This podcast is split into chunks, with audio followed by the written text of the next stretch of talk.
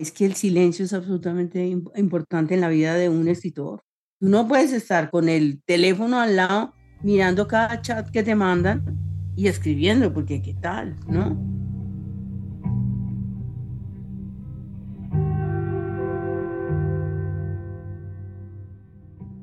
Hola, soy María Camila Gudelo y esto es Punto y Coma, el podcast de las mujeres que escriben.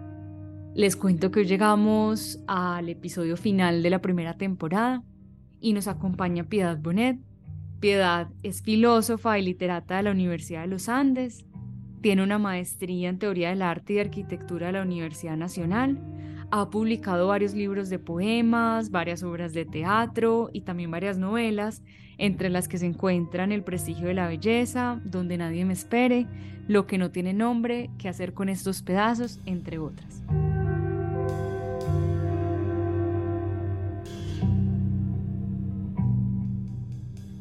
Biografía de un hombre con miedo. Mi padre tuvo pronto miedo de haber nacido, pero pronto también le recordaron los deberes de un hombre y le enseñaron a rezar, a ahorrar, a trabajar. Así que pronto fue mi padre un hombre bueno, un hombre de verdad, diría mi abuelo. No obstante, como un perro que gime embosalado y amarrado a su estaca, el miedo persistía en el lugar más hondo de mi padre de mi padre que de niño tuvo los ojos tristes y de viejo unas manos tan graves y tan limpias como el silencio de las madrugadas, y siempre, siempre un aire de hombre solo. De tal modo que cuando yo nací me dio mi padre todo lo que su corazón desorientado sabía dar, y entre ellos se contaba el regalo amoroso de su miedo. Como un hombre de bien, mi padre trabajó cada mañana, sorteó cada noche y cuando pudo se compró a cuotas la pequeña muerte que siempre deseó. La fue pagando rigurosamente, sin sobresalto alguno, año tras año, como un hombre de bien, el bueno de mi padre. Ay, gracias Piedad por esa lectura. Me hiciste acordar de una entrevista que te leí hace un tiempo, creo que fue en El País, que hablabas del miedo de tu padre por los lunes por empezar a trabajar los lunes. Yo quería preguntarte cómo has hecho para hacer de tu vocación o, de esas ganas de escribir una opción de vida. Con dificultad, con dificultad porque lo primero que digamos atentó contra eso fue mi propia inseguridad. La idea de que quizá yo no tenía talento, la idea de que tal vez a nadie le interesara esto, la idea en los primeros años de, digamos, de intentos de publicación, de que de pronto por mi condición de mujer no, no me iba a ser fácil, digamos, ganar en los concursos, por un lado, y por otro lado, que me publicara.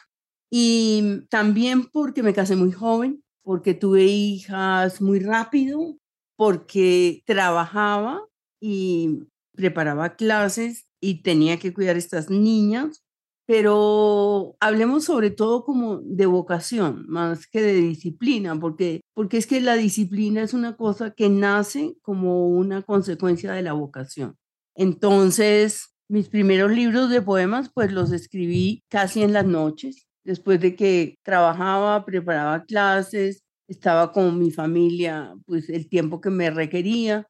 Como no tenía digamos, ningún afán de publicación porque no creía ni siquiera que a nadie le importara. Entonces esto pues fue surgiendo lentamente y fue ya cuando me publicaron que yo sentí como que tenía una responsabilidad adicional, la responsabilidad con el mundo que sí me estaba, digamos, acogiendo. Pero siempre he tenido, digamos, una virtud, por decirlo así, y es que ante las dificultades yo respondo con una capacidad de trabajo gigantesca. Muy rara vez me pasa que algo me sobrepase. Y me está pasando en los, en los últimos tiempos, que como que son demasiadas cosas las que tengo que hacer y entonces he perdido un poquito la noción de cálculo. Pero en general, así me hice, a punta de, de vocación y de mucho trabajo. Y una pregunta, ¿alguna vez perdiste ese miedo? O sea, ¿alguna vez dejaste de dudar o, sentiste como, bueno, ya soy una escritora, de pronto con esa primera publicación? No, ni con la primera ni con la segunda. Con la tercera que me dieron el Premio Nacional de Poesía, empecé a confiar más en mí. Ya luego con los reconocimientos confío más. Pero digamos, ese miedo no lo pierde uno nunca por fortuna, porque siempre me da miedo, digamos, la obsolescencia, como que en algún momento me envejezca y haga cosas que están ya traqueadas, ya vistas. Por eso leo mucha literatura contemporánea, porque me interesa siempre que mi voz esté renovando y estar muy atenta a lo que pasa, sin plegarme tampoco a las modas, porque me, me aterra estar sojuzgada por una idea previa de lo que debo hacer para complacer al, a los lectores y a los editores y sobre todo a la prensa, ¿no? que es muy caprichosa. Espero que no, que no pase pronto porque nos privarías de, de unas lecturas que a muchos nos han cambiado la vida. Bueno, gracias. Ser escritora también implica una visión muy distinta a la que tienen los escritores. ¿Cuáles preguntas has hecho tú desde esa mirada de la escritura que han quedado en tu obra? Por ejemplo, los miedos, los sueños, los anhelos de esa visión femenina de la escritura. Pues es que he recorrido un largo camino que va desde no querer ir a cosas absolutamente femeninas, que durante mucho tiempo me mantuve ahí, porque María Mercedes Carranza y yo teníamos esa idea de que no íbamos a cosas solamente femeninas, porque teníamos mucho miedo al gueto. Nos parecía más interesante combatir, pues digamos, si es que esa palabra tiene algún lugar ahí, hombro a hombro con los hombres. Hoy estoy aquí en un podcast que es solamente de mujeres, porque las cosas han cambiado mucho y digamos, se están dando como unas batallas mucho más claras hoy en día, ¿sí? Pero digamos que en el fondo lo que yo quisiera es que el día de mañana no haya un podcast de solo mujeres, sino haya un podcast de literatura, porque las mujeres ya no nos tengamos que plantear el problema de la discriminación o la falta de oportunidades. Entiendo que ahora se necesita hacer un acopio de miradas y de visiones sobre lo femenino.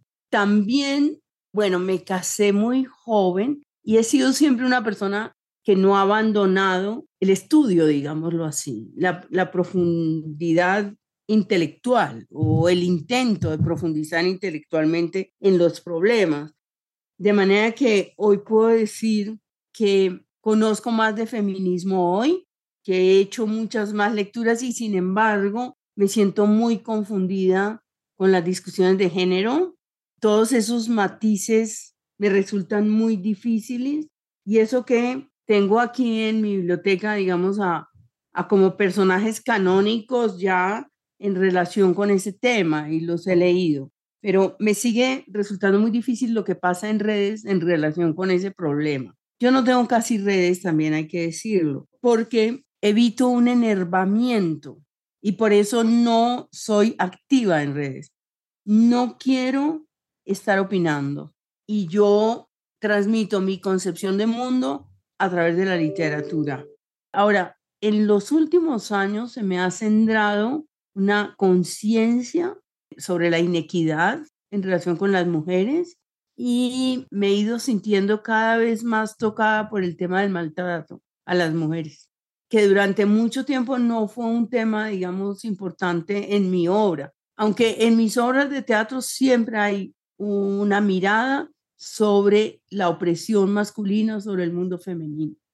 Ya el último libro es muy militante, digámoslo así, el de qué hacer con estos pedazos. Y ahora el proyecto que viene enseguida y que espero poder empezar en unos días, reflexiona mucho sobre la educación que recibimos porque yo soy de esa generación que fue a la universidad en los años 70.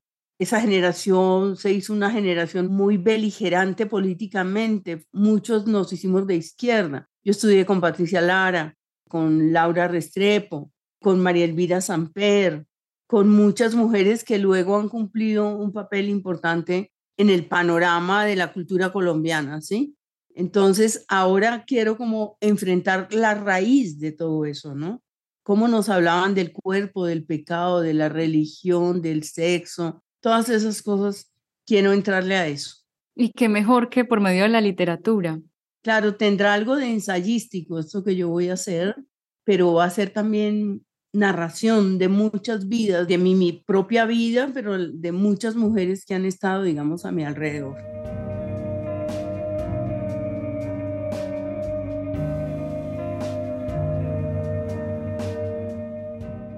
Y ahora que hablabas de tu última novela, de qué hacer con estos pedazos, yo creo que ahí también entran esos miedos, esos anhelos o esas preguntas femeninas, digámoslo así, por ejemplo, la insatisfacción, la vida en pareja, la relación con la familia, la vejez.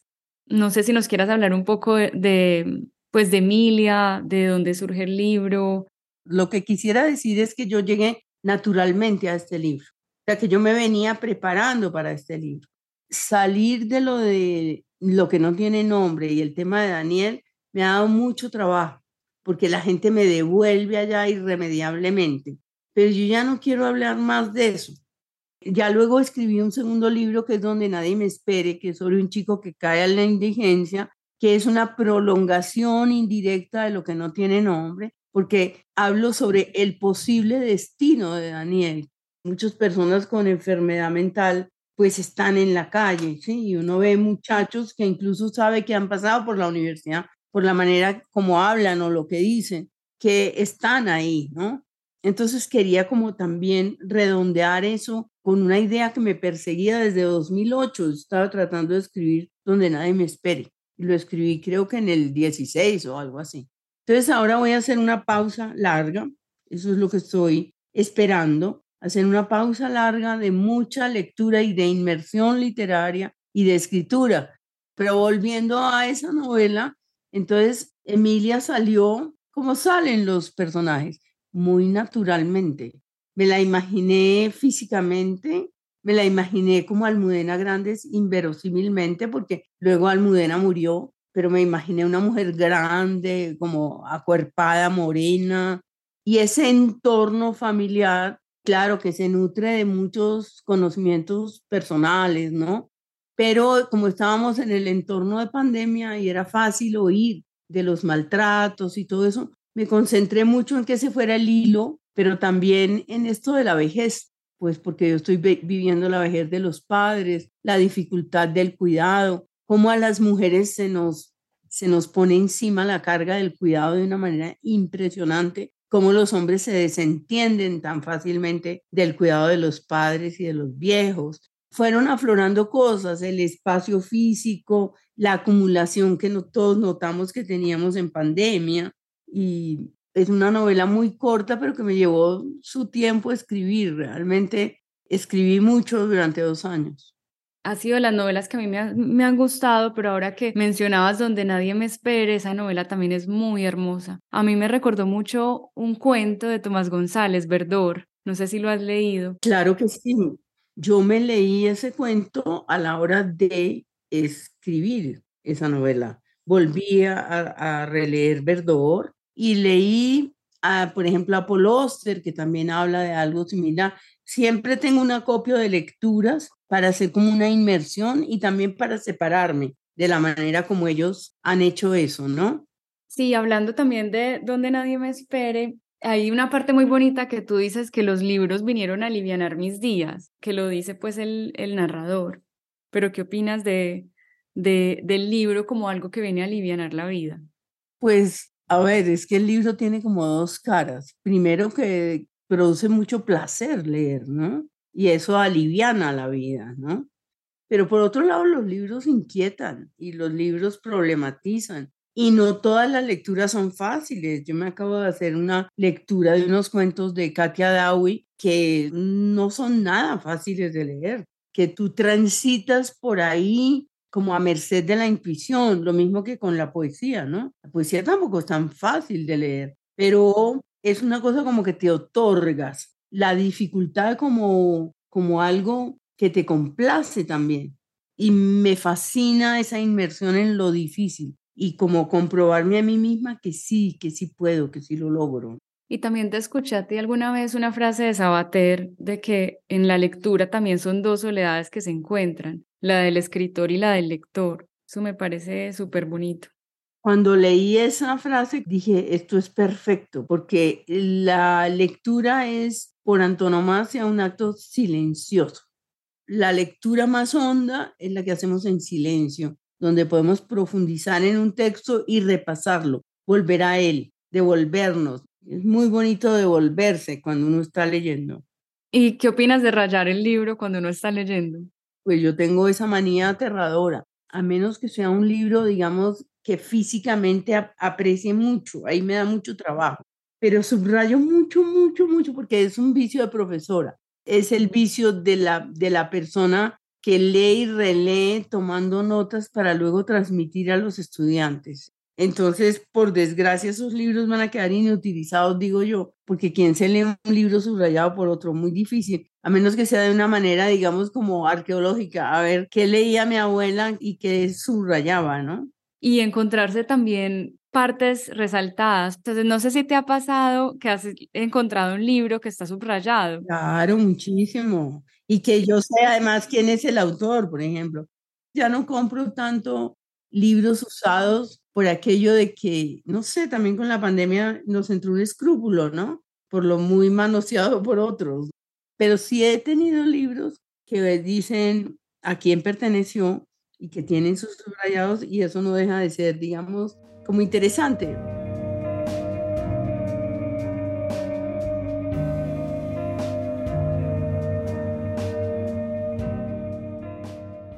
Bueno, y quería hablar un poquito de poesía. Quería preguntarte cómo invitar a las personas a leer poesía, a enamorarse de la poesía. Yo empecé dictando mis clases de literatura hace 40 años con ocho estudiantes, porque nadie se quería meter a poesía. Y cuando salí de la universidad tenía hasta 80 estudiantes por curso, me tocaba partirlo en dos y hacer dos cursos. Lo cual quiere decir que si uno está bien guiado en el camino de la poesía, pues puede aprender eso porque eso es como aprender un lenguaje diferente. En poesía hay que desentenderse un poquito de la racionalidad en la que estamos inmersos y entrar a otra forma de comunicarse que no es con ese orden sintáctico que nos enseñaron para la comunicación diaria o para la comunicación muy formal, sino tratar de oír desde dónde nos está hablando esa persona con esas imágenes extrañas y dejarlas que nos penetren como a través de la intuición, creo yo mejor, como sentir el poema más que entenderlo. Y ahí es cuando nos emocionamos. Podría decir nombres como el de Idea Vilariño, por ejemplo, el de José Watanabe, el de Rosario Castellano, Alejandra Pizarnik. Son autoras o autores a los que se puede entrar con relativa facilidad. ¿Qué escritores de los que hayas leído recientemente te han marcado o que nos recomiendes? Varios, muchos. Lo que pasa es que, claro, como eso se va renovando esa lista en la cabeza de uno, como que hay unos que van quedando atrás. Ahora leo mucho mujeres, claro, leo poesía, leo ensayo, leo novela. Vivian Gornick ha sido una escritora que me ha interesado mucho en los últimos tiempos como la recuperación de Natalia Ginsberg, a quien yo había leído solo parcialmente y ahora la estoy leyendo mucho más. Leí el último libro de Sidi Husbet, que se llama de Madres, Padres y demás. Digamos que es un libro bastante bueno, es un ensayo de carácter psicológico. Ella no es que me fascine a mí en general, pero este libro me parece que tiene como mucha entraña, una cosa muy particular. Y hay un montón de autoras jóvenes a las que voy accediendo por las reseñas que voy leyendo. Por ejemplo, este último libro de Katia Dawi que me leí, que se llama Aquí hay icebergs, me reveló que hay una voz muy importante. A veces también me leo escritoras muy connotadas que están muy de moda y, y me parece que les falta, como que son libros que yo podría regalar podría vivir sin ellos en mi biblioteca. Y me parece también que de pronto se inflan ciertas figuras que no van a durar mucho con el tiempo. ¿Y qué opinas de la ganadora del premio Nobel, de Arnie Arnoux? Yo vi que, pues, en, en, lo que no tiene nombre, tú, tú hablaste sobre ella, hablaste sobre el acontecimiento. Es como el primer, el primer recuerdo de esta escritora. Quería preguntarte qué opinabas, cómo te parece su obra. Bueno, Annie no me parece una escritora importante. Tiene la gran valentía de haber hecho una literatura de tipo confesional. del acontecimiento es muy bueno porque es un testimonio brutal de lo aquello por lo que puede pasar una mujer muy joven que tiene que asumir un aborto en condiciones clandestinas. Y eso ya hace que ese libro sea poderosísimo. Ahora, cuando habla de esos enamoramientos que ella ha tenido, de esos vulgarmente decimos aquí en Colombia encoñamientos, porque a veces son eso, lo que pasa es que nos mete a una parte de nosotras mismas que casi ninguna mujer se atreve a tocar, porque entonces las mujeres somos que nosotros somos libres y no tenemos esas dependencias y ella lo que está mostrando es cuando una mujer tiene inseguridades, cuando una mujer quiere ser amada y no lo logra, esas pulsiones del amor que son tan destructivas también, pero me parece que ella es una mujer pionera, porque es que ella es una mujer de 1942, muy adelantada en ese sentido, que sabe que la literatura está ahí para molestar, para perturbar. Yo creo que lo políticamente correcto le va muy mal a la literatura, que nosotros tenemos que ser muy provocadores finalmente, ¿no? Algunos como una provocación deliberada, como Welbeck, ¿sí? O como algunos autores así muy concretos como ese señor Vallejo, el escritor, el escritor antioqueño, ¿no? Que es una provocación deliberada. A mí me interesa más otra cosa, ¿no? Es como muy desde un lugar de cierta discreción, por decirlo así, se puede socavar un mundo se puede mostrar todo lo que hay de pernicioso en una cultura sin estar con estridencias.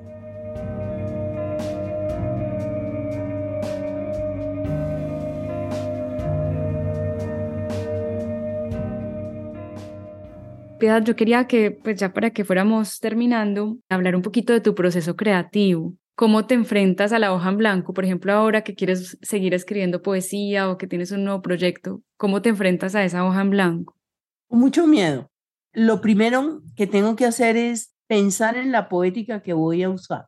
Por ejemplo, anoche me desvelé mucho rato pensando en qué tipo de lenguaje iba a usar, qué tipo de aproximación a eso, hasta qué punto ese lenguaje iba a ser poético o no, hasta qué punto va a ser quebrado, cómo me voy a mover, digamos, de fácilmente entre el presente y el pasado, qué tipo de asociaciones voy a hacer. Entonces da, mucho miedo. Ya cuando te sientas, da más miedo todavía. Y la primera frase da mucho miedo, o el primer verso de un poema. El primer verso a veces es un agarradero, es como el sitio del que te agarras para poder seguir. Y la primera frase de una novela tiene que ser de una contundencia tremenda, entonces tienes que tenerla Ahora, todo es susceptible de ser borrado y vuelto a hacer. Y ese pensamiento es consolador. ¿ok? Yo puedo volver a escribir esto. ¿sí? Dan un consejo que a mí me parece bueno, que es siempre parar cuando al día siguiente sepas cómo vas a recuperar.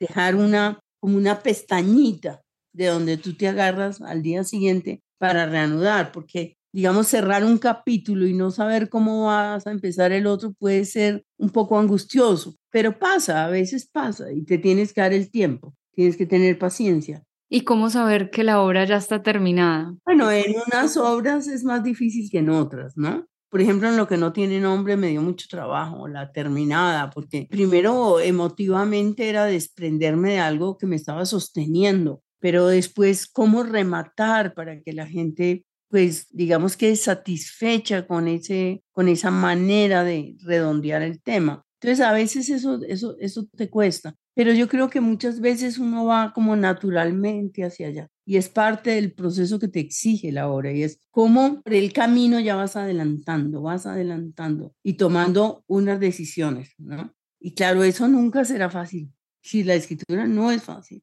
ni eso ni la escritura de una frase, porque nos obliga a unas cosas gramaticales que son muy complicadas, que eso es lo que la gente nunca piensa.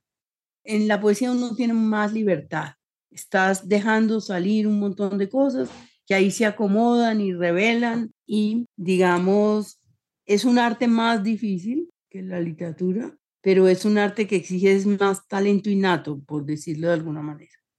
Y vuelves a tu obra. Una vez tu obra está publicada, ¿vuelves a ella, la lees o hay algún libro o algún texto que hayas querido cambiar?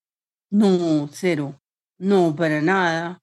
A menos que me toque, digamos, revisar para una reedición o que vaya a leer un fragmento, un vuelvo y leo. ¿sí? Pero no, yo estoy eh, mirando hacia adelante, no mirando hacia atrás, porque además puede ser muy angustioso, ¿no? Y una última pregunta del proceso creativo, ¿cómo es tu relación con los editores? Porque, no sé, a mí eso me causa mucho interés, como ya ese trabajo en común o ya entregar la obra para que alguien más te dé tu opinión. También te leí en, alguna parte que tú le mostrabas tu obra cuando estaba terminada a tus papás y eso también es un acto súper bonito porque es esa primera entrega y esa primera muestra de, nuestro trabajo. Pues ya no se la muestro a los papás y casi que no se la muestro a nadie a mi alrededor, solamente a algún amigo que sepa de literatura. Ya luego sí, espero con interés qué me dicen los los editores, pero siempre desconfiando de lo que me digan. O sea, yo no completamente confiada, pero es porque ya soy muy vieja. Porque si yo tuviera 30 años, yo le haría mucho caso al editor, ¿no? Pero si el editor me dice, cambia ese título, a veces tienen razón, pero a veces no lo tienen. Y si yo tengo que tener la firmeza de decir, no, a mí me interesa que eso sea así, me gusta que sea así. Y ellos me respetan mucho.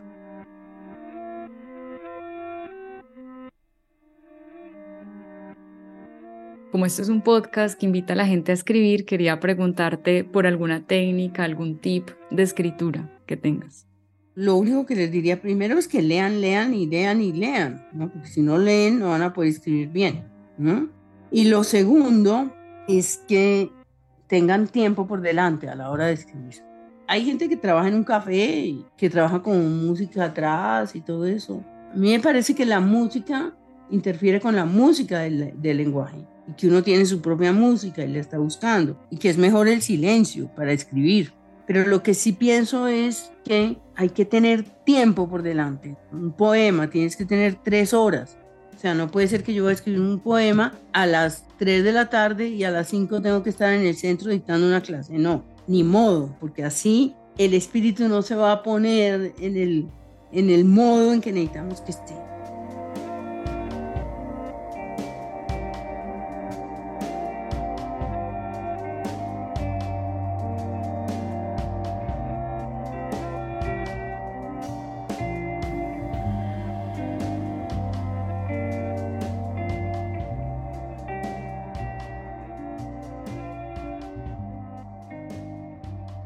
Este es un podcast producido por 070. La música es de Bajo el Árbol. Síguenos en redes sociales para más consejos y conversaciones con mujeres que escriben.